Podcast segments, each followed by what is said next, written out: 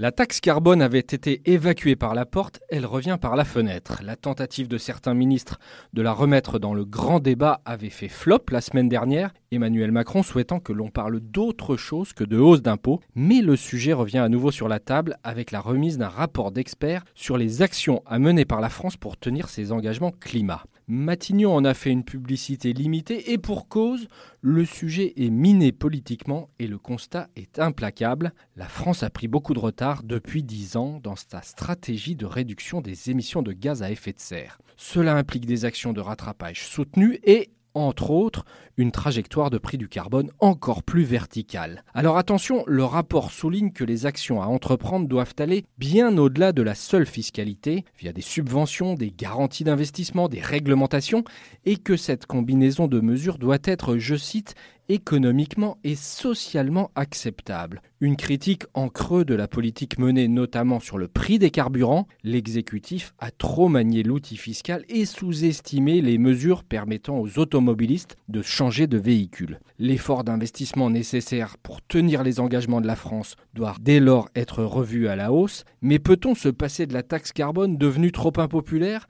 Non, et pour deux raisons.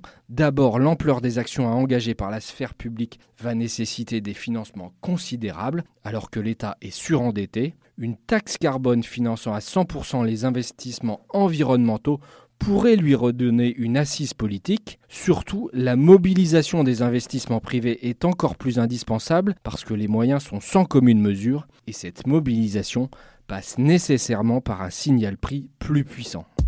Retrouvez tous les podcasts des échos sur votre application de podcast préférée ou sur leséchos.fr.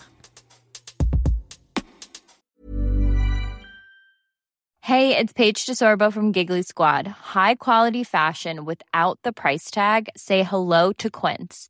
I'm snagging high-end essentials like cozy cashmere sweaters, sleek leather jackets, fine jewelry, and so much more. With Quince being 50 to 80% less than similar brands and they partner with factories that prioritize safe ethical and responsible manufacturing. I love that. Luxury quality within reach. Go to quince.com slash style to get free shipping and 365 day returns on your next order.